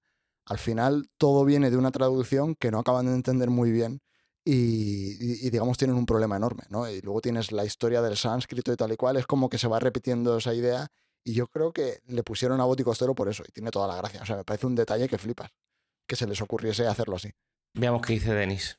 Ah, Abbott Denis, no sé lo que dijo. Él no hizo el guion, ¿no? Es igual, pero es el director, manda. No, a él le mandaron el, el guion. Eso es lo primero, lo primero que le mandaron el relato y dijo, vale, pero esto hay que adaptarlo. Y ya un poquito más adelante Sí. le mandaron el guion y dijo, lo, ha- lo ha conseguido. Y para adelante. Aquí no hay demasiada, no hay suficiente tensión para hacer una película.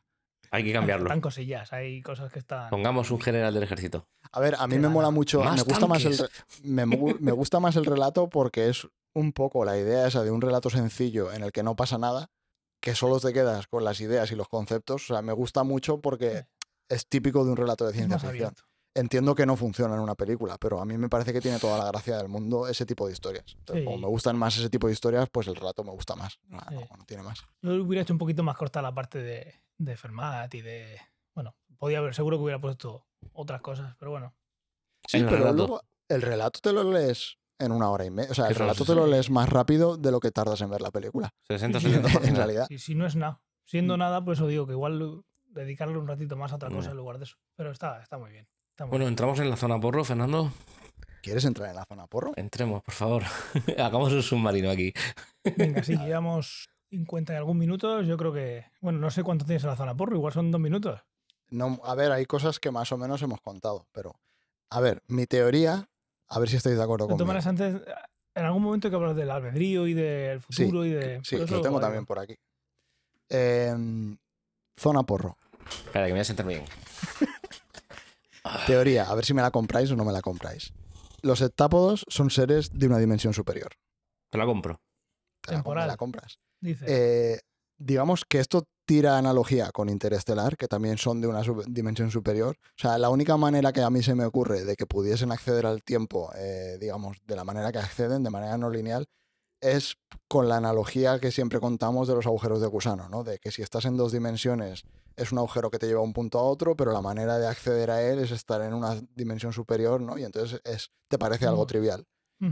Entonces esto es un poco la misma idea con el tiempo. De si estás en un plano superior, dimensional, eh, puede ser que accedas al tiempo, pues igual que el que escala una montaña, ¿no? Subir y bajar, pues en la dimensión temporal. ¿Por qué creo que esto en la película tiene más sentido? O sea, en el relato quizás sea más porro, pero en la película hay... O sea, no creo que lo hiciesen adrede, pero creo que hay un montón de cosas de la película que se explicarían de puta madre si fuesen eh, de una dimensión superior. O sea, las naves en la película, hay una cosa que me gustó mucho que dijisteis, no sé quién lo dijo, que la, Seguramente yo. que la forma de la nave recordaba a una lenteja, puede ser. O Este algo no así fui yo, fue, fue Tomás, creo.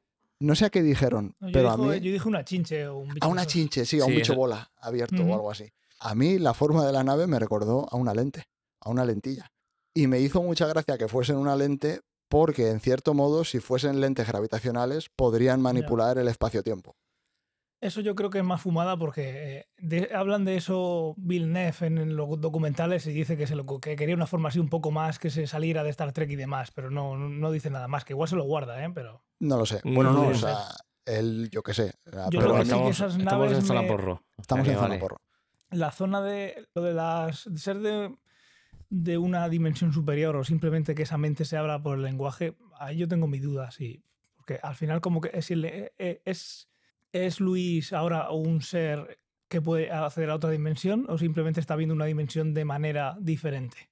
Bueno, es que depende también Ahí de tengo que, mi duda. que Ellos no interpretes sé. tú con ser de otra dimensión. A lo mejor ser de otra dimensión es tan sencillo como vivir en un entorno de tres dimensiones controlando o entendiendo el, el tiempo de una manera circular. Es decir, tienes una entidad física, no es saben que de repente pueda haber eh, eh, tesseractos. Entiéndeme. Sí, ser de una eh, dimensión es moverte en el tiempo y el poder, poder eh, ser eh, Abbott y, Costello y irte 3.000 años antes a contártelo. Hmm. En lugar de que, te- que, que a ti te parezca que yo es que recuerdo el futuro. Porque igual vienen ellos del futuro y se pueden mover también en el, al pasado. ¿Por qué ir en ese momento? Pues yo qué sé, pero igual están volviendo a hacer ese guion. Pero igual ellos sí que pueden moverse en el tiempo y ella, ese regalo que le hacen, solo puede verlo. no, yo no, creo no, que ella Luis se mueve en el tiempo. en el tiempo también. Claro, porque tú date cuenta que hay un momento cuando le preguntan, por ejemplo, su, La suma su cero. hija, la suma cero, ella no Yo lo creo que sabe ahí y conecta con su yo del pasado o su yo del momento actual, escucha el concepto y entonces vuelve a conectar con Pero su yo yo no del lo veo futuro y lo así. suelta. Yo lo veo como que ella es capaz de verlo todo y la causalidad se rompe. Entonces, como la causalidad se rompe, ya da exactamente igual todo. Lo que le está contando en esa fiesta el, el general Y no es eso viajar lo con está el tie- escuchando en el otro. Pero eso, eso es tener el recuerdo de todo a la vez, porque todo pasa a la vez al mismo tiempo. Y eres capaz de interactuar con todo a la vez. Es decir, no, en el eres momento en capaz el que... de tener el recuerdo de que tú No has hecho un libro y leerlo en tu cabeza. Igual que recuerdas el pasado y recuerdas que escribiste un libro que hablas de eh, una, una chica que se mete está dentro de una simulación y se llama La única verdad, etcétera, etcétera. Yo me acuerdo de eso, pero también me acuerdo del futuro.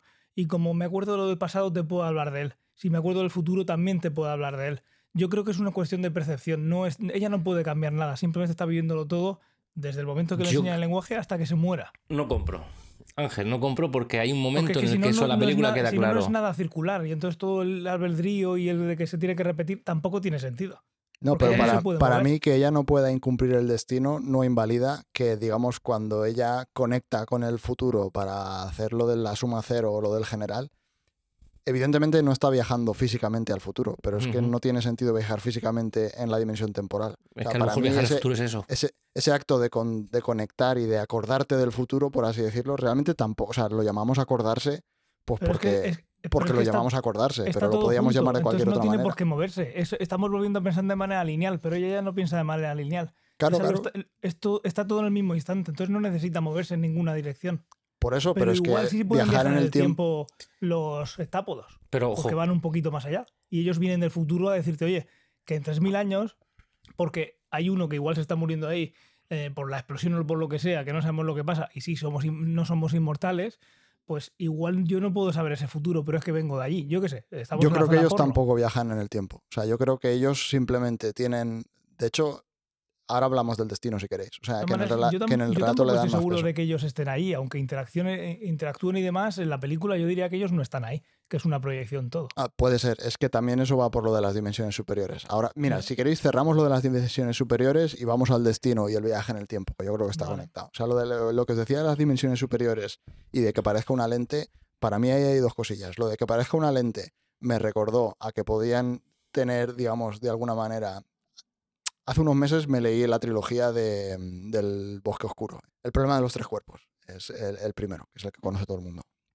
Y ahí hay varios temas que se tratan y uno de ellos es pues el control de las ondas gravitacionales. Entonces me hizo mucha gracia que tuviese forma de lente porque me recordó, evidentemente una lente me recordó a ondas Y controlar las ondas gravitacionales sería una manera de explicar por qué todas las naves pueden estar conectadas entre ellas y que los humanos no se enteren. Porque eso es algo que tanto en la película como en el relato dejan caer, ¿no? De, se comunican entre ellos, ah, pues no hemos detectado ninguna radiación electromagnética entre las naves, con lo cual parece que no se comunican entre ellos, pero no se sabe si se comunican o no. Entonces, si se comunicasen mandando ondas gravitacionales, como la Tierra no tiene el ligo entre dos naves, pues no, no puede detectar si hay un cambio en el espacio-tiempo, ¿no? Entonces sería una manera de que los humanos no se enterarían y ellos podrían estar comunicándose perfectamente. Y de alguna manera ese control... De... Sí, exacto. Y de alguna manera ese control de la gravedad también me explicaría el pasillo ese que tienen de que ascienden y luego es horizontal. O sea, digamos...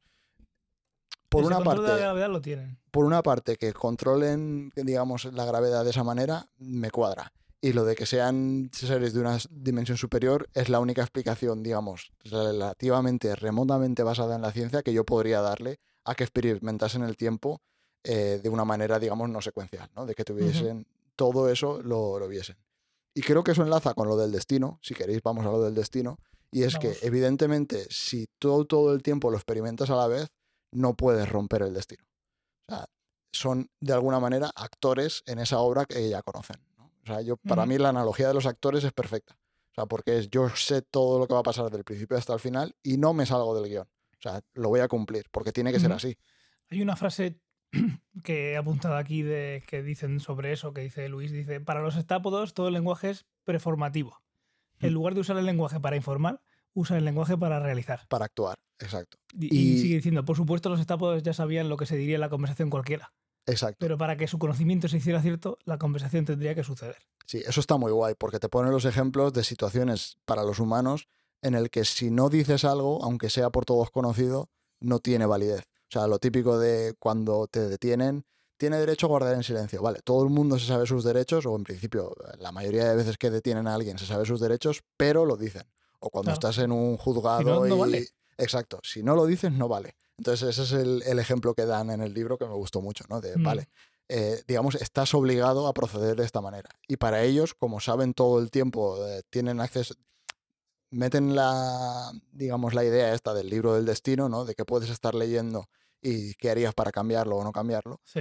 Y realmente ella, mm. una vez aprende el idioma y ve todo, también eh, representa esa función, ¿no? O sea, podría haber intentado, digamos, es un poco la duda, ¿no? Que teníais en el episodio anterior, que también plantean en la peli en cierta manera y en el relato un montón de, bueno, si has visto todo esto, podrías no irte con él, decirle que no, Correcto. podrías salvar a tu hija, con él y no haber tenido a tu hija, etcétera, ¿sabes? sí, sí, yo no digo, yo no digo que no, que no, quiero decir, cuando digo que sí que puede viajar en el tiempo, yo entiendo que si eh, el destino es predestinado, tal y como lo están pintando, las cosas tienen que suceder como tienen que suceder. Ahora bien, que ya pueda de alguna manera tener una comunicación o una vinculación entre cualquiera de sus yo, de cualquiera de sus momentos, es parte de ese destino.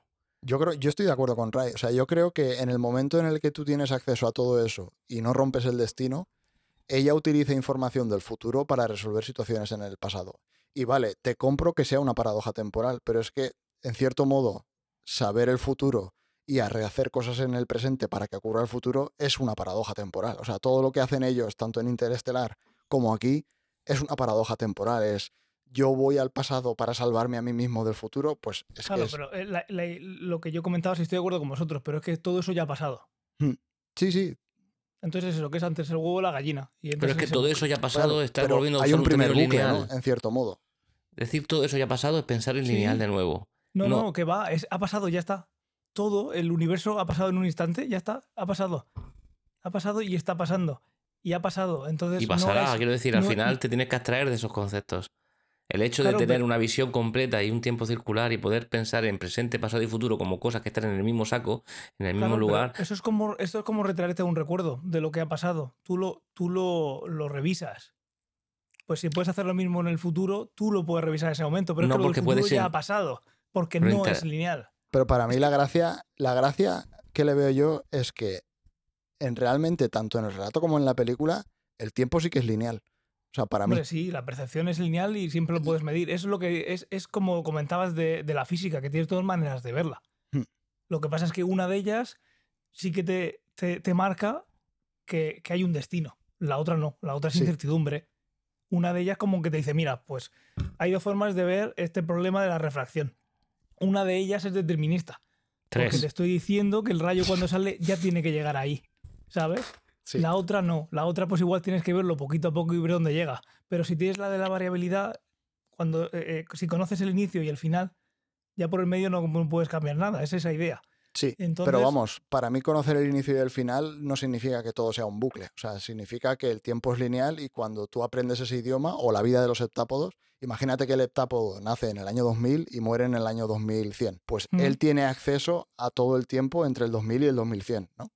Claro. Correcto. Pero no significa que todo sea un bucle que empieza y acaba y se repite y se repite y Claro, se pero repite. tú piensas que eh, eh, en el punto en el que nosotros conocemos a Luis, llegará un futuro dentro de 3.000 años en el que alguien tendrá que, o sea, tendrá ese conocimiento y se hará algo, o, o aunque fueran Para 50 salvar a los años, para volver atrás y hablar con Luis. A ese tipo de bucle me refiero. El bucle de, de- de lo que pasa, porque al final siempre, siempre puedes volver atrás. Porque Yo no cuando creo que llegue- puedan. Cuando llegue ahí Luis a esa fiesta, va a estar teniendo ese eco en la, en la conversación que tienen en, bueno, en lo que pasa cuando está llamando por teléfono. Y así va a pasar una y otra vez si Yo vas creo- siguiendo los... eh, Por eso yo decía que en la película, para que tuviese sentido, para mí, los heptápodos debían ser in- inmortales o al menos vivir esos 3.000 años. O sea, porque si no viviesen esos 3.000 años, es, Efectivamente. Cuando se rompe lo que decías. tú. Efectivamente. Los heptápodos, tal y como lo plantea la el película, son, son O pueden seres vivos viajar en que el están tiempo, vivos pero yo creo en que el no viajan momento en de la película. Quiero decir, eh, un heptápodo que aparece en la película, en el, en el momento de la película, tiene que ser un ser vivo que en ese momento existe. Mm. Y, eh, y de ahí para adelante, al menos sabemos que con lo que dice la película, tienen una visión hasta 3.000 años vista. Bueno, eso que existe, no sé, no tienen pruebas de que existe. Aparte de lo que hacen con la gravedad, o sea, no emiten nada, no hay pruebas químicas de nada, es que esa parte Pero la como no muy viajan en abierta. el, el- Yo intento basarme en el concepto de que no se viaja en el tiempo, sino que se, se, tu, tu conciencia a lo largo de, un- de, una, de una línea temporal, desde el momento No, en el que aprendes el idioma hasta el momento en el que mueres, en ese arco de tiempo, tú puedes jugar y moverte Sí, sí, eso en está cualquier claro, eso te lo momento. dicen en la primera, en la primera fase del relato, eso Perfecto. está pues, claro. Para que el estápodo pueda comunicarse con Lois, si seguimos con esa premisa, el estápodo debe existir entre esos dos periodos de tiempo, entre el año 2009, 2015, 2016, el año que sea de la película, y el año 5000, porque no existe el concepto, o al menos no lo explican, de que alguien pueda viajar en el tiempo, simplemente tienen conciencia de todo su tiempo. Eso es lo que yo entiendo. Eso lo hemos dicho ya, sí. Otra cosa es que luego pudiesen viajar en el tiempo y tal y cual, pero bueno, yo con la información que tengo de la peli y el relato, nunca pensé que viajasen en el tiempo. O sea, no estoy diciendo que yo tenga razón, ¿sabes? No, Pero- es que, es que además en el relato no hablan de nada de 3.000 años, ni como tú has dicho, es que no hay ninguna en el ayuda. relato no, hay ninguna no- crisis no- ni nada, ¿sabes? No estoy viniendo por algún motivo, entre comillas, eh, egoísta, de que es que esto lo necesito porque lo he visto y no. Claro, entonces por, yo creo que también por eso un poco me inclino en esa teoría de, bueno, ellos llegaron, fue el primer contacto y, y ya está. Y luego se fueron. Eso es en el relato. Y en la película, vale, te dan esta explicación de que tengo que ir y cual y cual y tal y cual. Sí, pero bueno, del destino. simplemente podía ser casualidad de que llegasen aquí y que en, en un futuro pues los humanos les salvasen y tal y cual. Vale, bien, no sé. Sí, Para mí más del, es del eso, destino, no- por meterle más drama y más... Ahora me veo al más partiéndose el culo, ¿eh? En su casa sentado partiéndose el culo diciendo, mira, tonterra esto, si, si lo hicimos todo de, de chiripa, si dijimos, tiramos dados para decidir los conceptos. En fin. Vale, hay más, hay más momentos, hay más submarino. Eh, no, hombre, yo esto lo de los series de la, de la dimensión superior era mi Vale. teoría, porro. Y lo de las ondas gravitacionales, pero yo creo Sí, que Lo os de he las ondas- claro que la controlan. Yo creo que os he convencido. Lo de las ondas lo compro 100%. Lo de las... eh, yo también creo que son seres de una dimensión superior.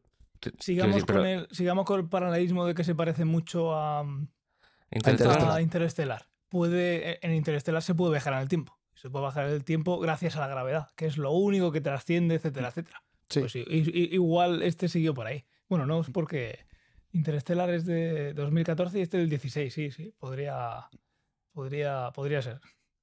Interestelar es de 2014 y esto de Sí. 2016. Técnicamente, y creo que nos vamos de peli, pero técnicamente se puede viajar en el... Claro, que hay que definir qué significa viajar en el tiempo. Si es presencia física en cualquier momento del pasado, creo que eso no pasa en Interestelar. Interestelar hay una interactuación con otro momento del tiempo. Claro, Mandar información a través del tiempo. Ya está, lo que no puede ser mandar masa. Eso está claro, tú no puedes ir allí. según la teoría de gravedad. Lo que tú puedes es No puedes alterar la mandar gravedad y masa. estar mandando información, pero masa no. Claro, puede. mueve las, o sea, lo que hace es mover las manecillas del reloj a través del tiempo, ¿no? Eso O sea, es cuando y le da el tiempo se por puede. Por ejemplo, llevamos una hora y cuarto de, de grabación. Bueno, eso, eh, yo, Eso yo me siento haber viajado en el tiempo. Ah, que sí. Pero bueno, Sí. es que esto es radio noche. O sea, Claro, es radio las verité. cosas son más sosegadas, hay más tiempo, o sea, Claro. las cosas se estiran, hay más debate. Bueno, yo creo que Ángel tiene sueño. No, que va, yo no tengo prisa. Yo normalmente me acuesto a las 11 y, a las 12 y pico grabando el mientras esperas y yo no voy a grabarlo, así que lo que tengo mucho calor, pero eso pasa siempre cuando empieza a hacer a ver calor. Em, ¿Queréis para terminar que tenías aquí apuntado bastantes diferencias con el relato? Y la vamos viendo, aunque hemos contado ya muchas. Pero bueno, de todas maneras, lo primero es eh, que busquéis el relato y leerlo, porque es que no os lleva ni, ni una. ni Está una muy hora. chulo, tío. Y Yo lo deja recomiendo. volar mucho la imaginación, no, no es tan cerrado como la peli. Sí. Así que es lo bueno que tienen los relatos. Y está dentro de un libro que tiene, no sé si tiene 10 relatos o algo así, y hay relatos súper guays. O sea, es Mm. que el libro es una pasada, de verdad. Mm. A mí el, el siguiente sí que lo tengo, Exhalación, y tienes ratos muy chulos. El de las maduritas te gustó a ti. Sí. Este tiene 1, 2, 3, 4, 5, 6, 7, 8, 9. Nueve relatos. 8, porque el, último es nota sobre los relatos. Ah, Imagino bueno, que Entonces 8. 8. 8 relatos. Ah, una cosa, antes de A pasar a, a- Luego- Tenía una cosa más, muy un montón de cosas de, de la parte matemática y de creación de los. Ahí dejaremos los enlaces. Sí. poco A ver, de- eso también es más para que la gente lo vea, porque Sí, es súper visual y Sí. realmente también es eh, sección porro, ¿sabes? Pues porque se lo inventaron y ya está. Que sí, que Sí. le dieron interés, pero Sí, vamos, que estamos es hablando inventado, de ¿sabes? un. Sí, de. En matemática, en este lenguaje de programación, el tener ahí un código para generarte los, Sí, los pero logo- vamos, los que es pues, que se inventaron los curioso. símbolos. Es muy curioso, sí. Si matemática no fuera de pago, igual hubiera intentado hacer ciencia o ficción en- y que el logo de este programa y del anterior fueran el, el logograma de, yo qué sé, ciencia o ficción. Pero claro, como Creo es un concepto más, hay- al- más grande, también estaría Fernando, estaría Tomás, Ray y habría una marquita muy pequeñita de Antonio. En algún, Antonio. En algún sitio habría un, En algún trozo. en algún trocito. Creo Ojo, que había un código en Python. ¿eh? Ojo Antonio, hablando de, de códigos y de logogramas. Antonio se ha tatuado en la pierna el escudo Logo del Real- Murcia. del Real Murcia. Tal Me cual. parece, peli- me parece peligroso eso. ¿eh? Tal cual. Tal cual. Está entrando en un lugar del que no va a salir. Ya. No- y no podemos ayudarlo. Lo No, único que esto es podemos como hacer es cuando la dis- gente- disfrutar de su, busca- de su busca ayuda. Busca ayuda. Puede ser como cuando la gente le puso Daenerys de nombre a su hija o se Ostras, tatuó sí, la cara de. Daenerys. ¿eh? Antes de O sea, terminar la serie. eso exacto, eso se sabe cómo empieza, pero no se sabe cómo acaba. Hay que ver este político, qué majo es. Lo voy a llamar a mi hijo igual. Hola, Hitler. Sí, Adolf. ¿Qué, qué puede hacer? Que se tuerza. Este me gusta mucho cómo pinta este estudiante de la Academia de Arte, Adolf. Ah, mira, lo de una cosa más, porque antes comentábamos lo de la narrativa circular. Entonces, hay algo que en la película tiene como un montón de importancia, ¿no? Lo del sumo, eh, joder, el sumo. El juego de suma no nula, de suma sí, no suma cero. cero. Y a mí también, o sea, eso aparece cuando ella, entre comillas, digámoslo, viaja en el tiempo y responde la pregunta y tal, y se ve la escena con la hija. Y me parece que hay otra manera también de verlo así, que es que la relación que tienen Luis y, y Ian en la película, en cierto modo, es el opuesto. Sí que es un juego de suma cero. O sea, porque en la película hay el juego de suma no, no nula, que es la, la escena esa.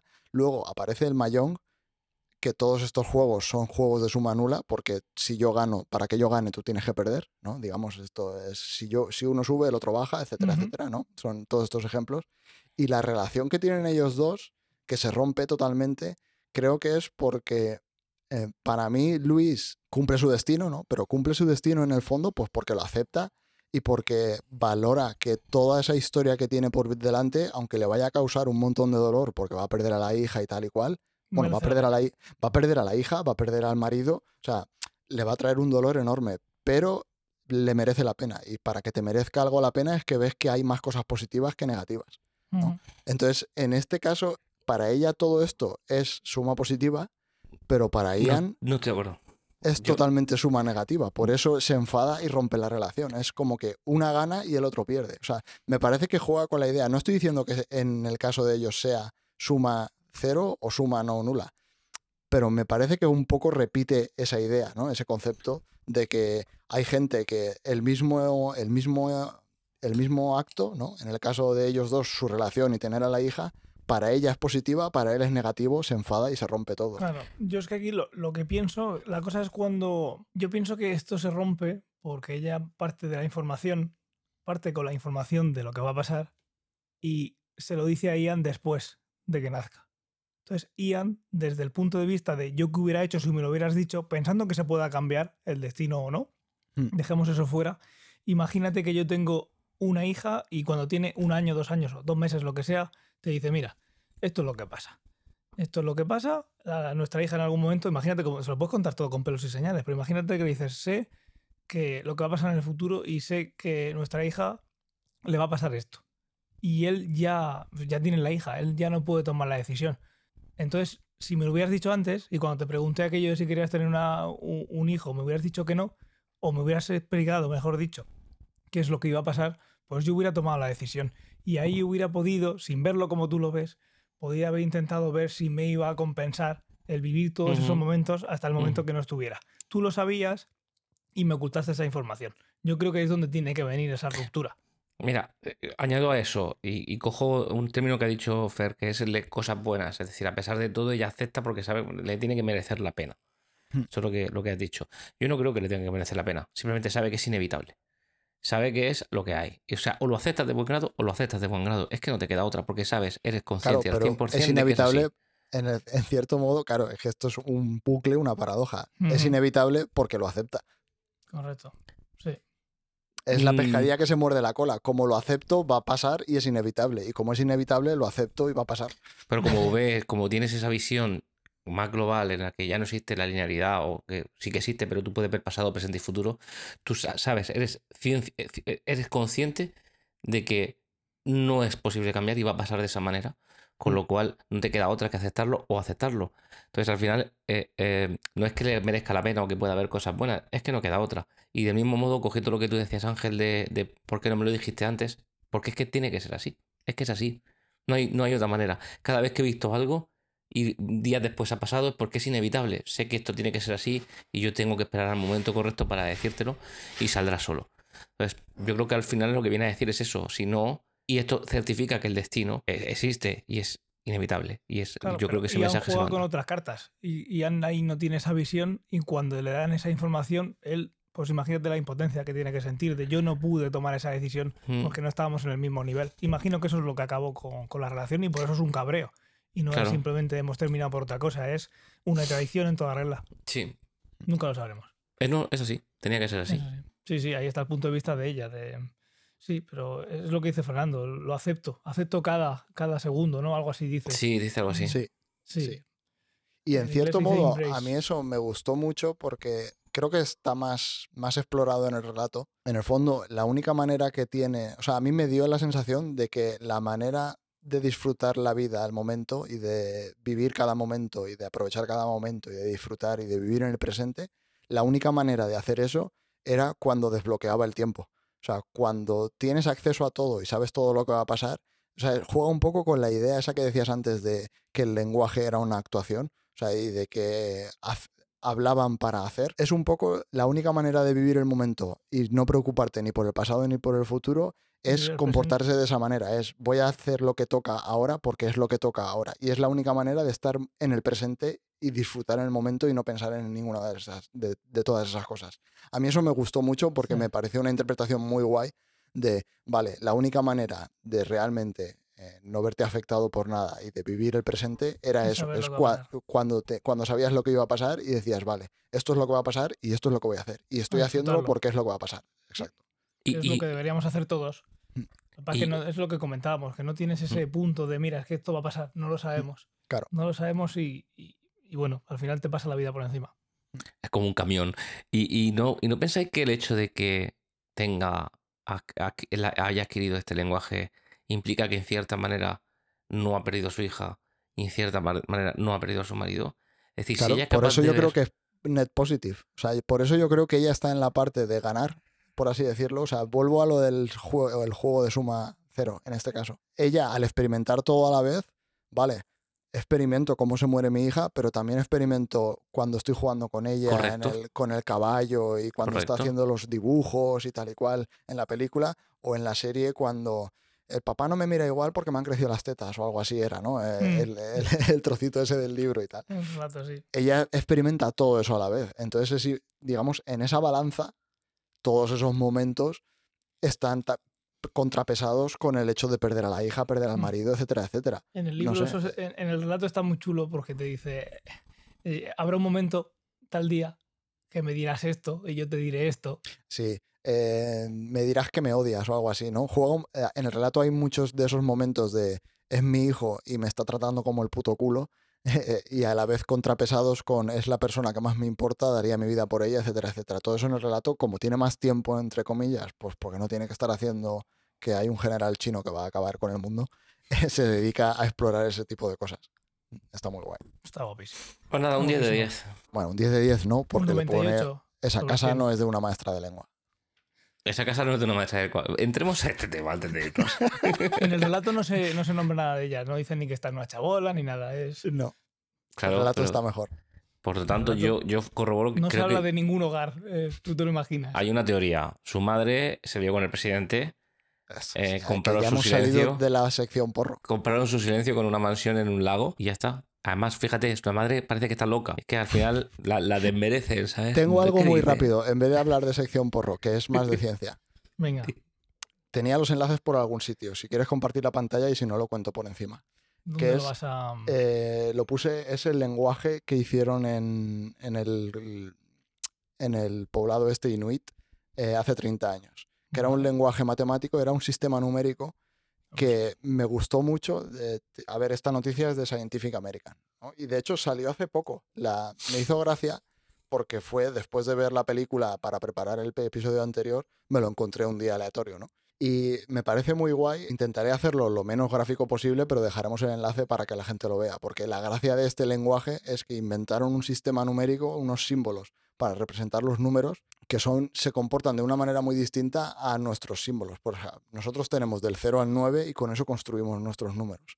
Pero digamos, si tú coges el símbolo del número 1 más el símbolo del número 2, te dan un símbolo que es el del número 3 que no tiene nada que ver con el del 1 ni con el del 2. ¿Vale?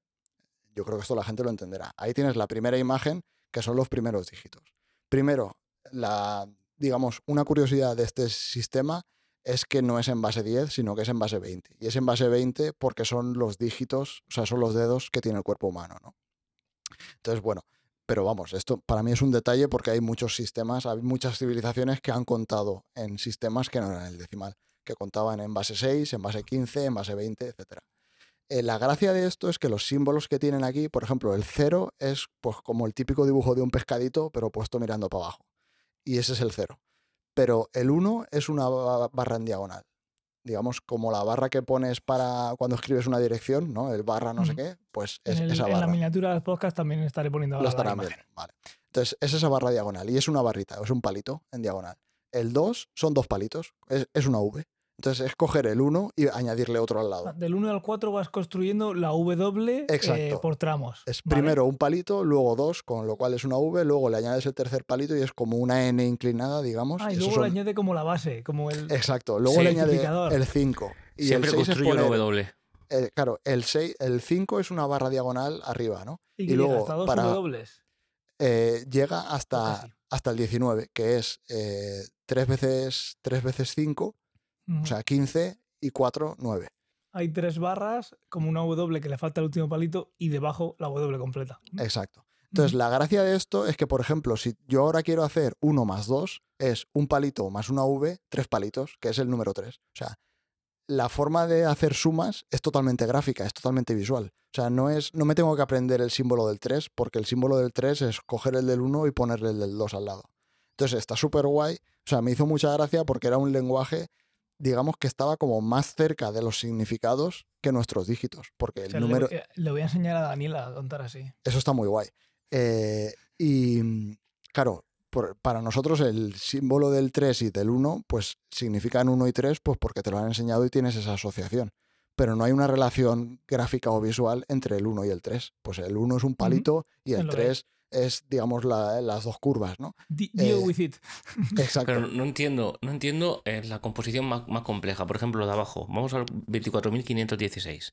Bueno, Vale, espérate, yo- vamos, eh, vamos por pasos. Estás Vamos, a- aprendiendo un lenguaje nuevo. poco. vamos al 20. Si quieres Que te explico el yo- 20.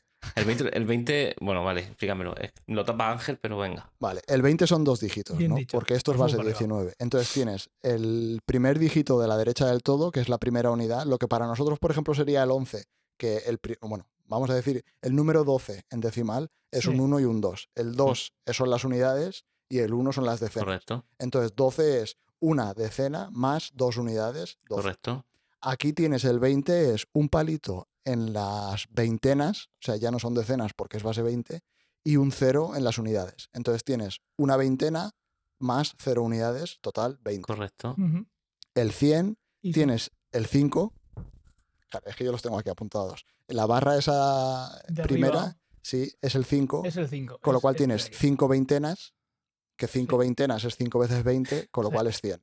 Vale, entiendo. aquí lo complicado es pensar en base 20. Los Claro, números están exacto, clarísimos. exacto. Luego el 200 es, en vez de 5, es 10 veces Diez- 5. 10 10 veces veintenas son 20, 200. Sí. Y luego, por ejemplo, pues el 859 Bobish. son 5 veces. No, eh, a ver, la V es 2. Con lo cual es 2 veces 400, 2 veces 20 y 9 veces. Espérate, espérate, dos veces 400, ¿por qué? Porque V, la V que está en el, tercer, en el primero es el La es número un 2. 2. Es el número 2 y estamos en base 20. Claro, con lo Claro. cual es el tercer dígito, es dos veces el tercer dígito, que son las cuatro centenas, ¿no? No, sé, Ujú. no sé cómo llamarlo. Veintenas, Sí. sí. Ah, Claro, ahora es como sigo. binario, pero que Claro. tienes Sí. que estar el 1 multiplicando por en qué posición está. Pues aquí el número que tengas, en este caso la Correcto, V por, es un 2 multiplicas por 20. por, por la posición en la que Por está. eso, porque está. estamos todo el rato llevándonos a, a nuestra base. Correcto. Entonces, dos veces 400 más Correcto, dos 800. veces 20, más 9. Dos así veces como, 400 así como son dicen los nombres los 800. franceses, ¿no? Sí, no, no. sí, Serían 2 veces exacto, 400 más 2 veces 20 sí, más 19. exacto. Y son el total 859. Y el 24.000 pues es lo mismo. Es Correcto. hacer un número más grande. La gracia de esto, primero, las sumas son coger estos símbolos y ir juntándolos.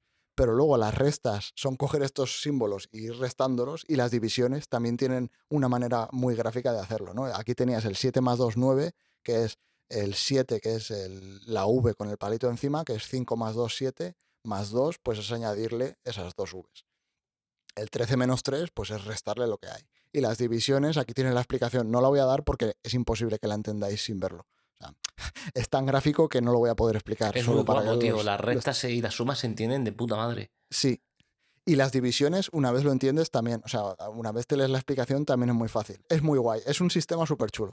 Y aparte tenía otro guiño, que es que, por ejemplo, las palabras que habían utilizado para darles a los números, también estaban basadas en el cuerpo, porque todo esto es base 20, porque hay 20, 20 dedos, ¿no? Y, por ejemplo, en el inuit hay una palabra, pa- la palabra para brazo es talik. Entonces, el 5 en este sistema le pusieron el nombre que es talimat, porque viene del talik. Entonces, en un brazo hay cinco dedos. Entonces, cogieron la palabra brazo y la transformaron para que fuese el número 5. Entonces, el 5 es talimat, que viene del talik, que son brazo, porque en el brazo hay cinco dedos. Entonces, es como Mm. que todos los nombres que les dieron también tenían que ver con los conceptos que representaban los números. Me hizo mucha gracia porque es un poco los temas que se jugaban, tanto en la peli como en el libro, ¿no? De el lenguaje que le doy a algo, si representa un sonido o representa eh, un concepto, ¿no? Muy chulo esto, tío.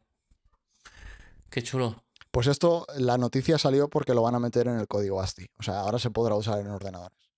Eso iba a decir, que este va a ser el episodio 86 en ese formato. Pues si ya está en ASCII, lo puedes hasta poner. Si no, te toca hacer el dibujo. Toca esperar. Habrá que estar atento a cuando actualicen para a partir de ahí. Qué chulo. Muy guay, pues yo creo que lo podemos dejar aquí, ¿no? Yo creo que sí. Ahora dar las buenas noches. Ahora que entren los oyentes, ¿no? Las buenas noches. La Radio Verité Claro. tendrán que las llamadas, la centralita. Y ahora ya tenemos al primer invitado, Denis. Cuéntanos, Denis, ¿qué tal? ¿Cómo Estoy, estás? estoy en el camión, de camino. Est- Estoy montando aquí. Estoy montando Dune 2. Dune 2. Qué trabajo, ¿eh? Dune 2. Ah, por cierto. Dune, Dune 2 salió el tráiler, ¿no? El otro día. Sí, tío. Sí, sí. Está, esto está aquí ya. Cómo Pues me nada, gustó la uno. chavales, Mm, Yo no tengo sueño, pero luego dos horas de podcast también hay que editarlas. mm, Sí. Y yo mañana tengo que madrugar. Y yo, y tengo, tengo Tú te sueño. vas a poner ahora en 25 minutos a jugar al Cerda. No, que a las 9 tengo que estar en el laboratorio. Pues nada, yo no sé qué haré. Yo no ¿Puedo pasar el fin de semana así en Legend of Zelda? Sí. ¿Me espero a que me, me llegue el lunes? Pues No, seguramente no lo haga. mañana por la tarde no conozco a nadie. O sea, Yo la eh, semana que viene Noche libro toda la semana. Así que. Pues yo tengo que deciros y- que no estoy. estaba previsto. Ha sido un regalo del cielo. Bienveni- Bienvenido sea. Tengo que deciros que estoy terminando. Ya tengo la última versión traducida de la única verdad. Y llevo un ¿A qué idioma? seten- ¿Eh?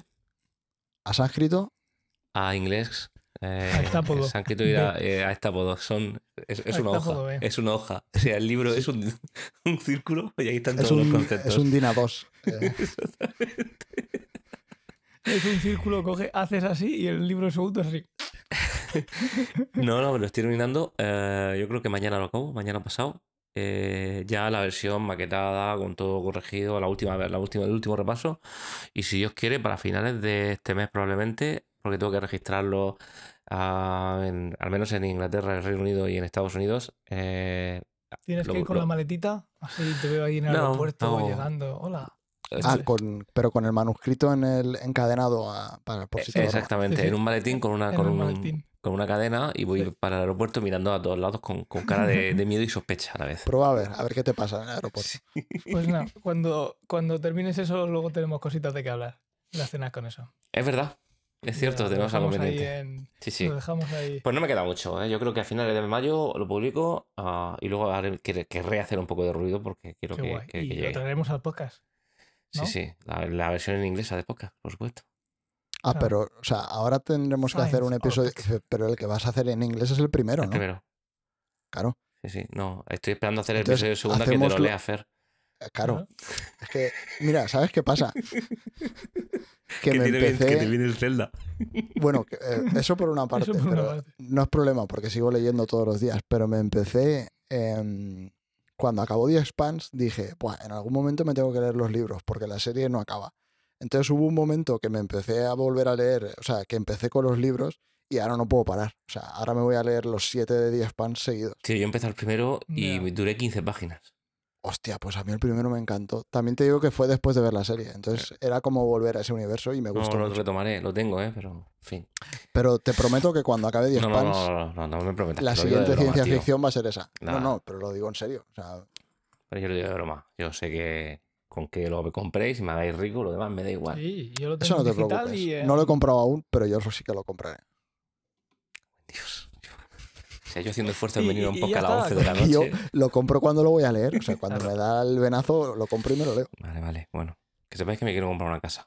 Pero bueno, a lo que iba. Si hacemos Un el coche. episodio en inglés, va a ser Patreon. del primero otra vez, ¿no? Claro, pero en inglés. Claro. Pues ya sé lo que tenemos que hacer. Tenemos que coger el episodio Y tra- y que hicimos en castellano y doblarlo encima. No, lo dejamos, lo dejamos en castellano y nosotros hacemos las voces en luego- inglés encima, como los y luego- documentales. Y luego hacemos una versión del director. Un con comentarios. Exacto. Bueno, sí, aquí se estuvo hablando de. Sí, sí. Sí, yo creo que eso lo podríamos hacer.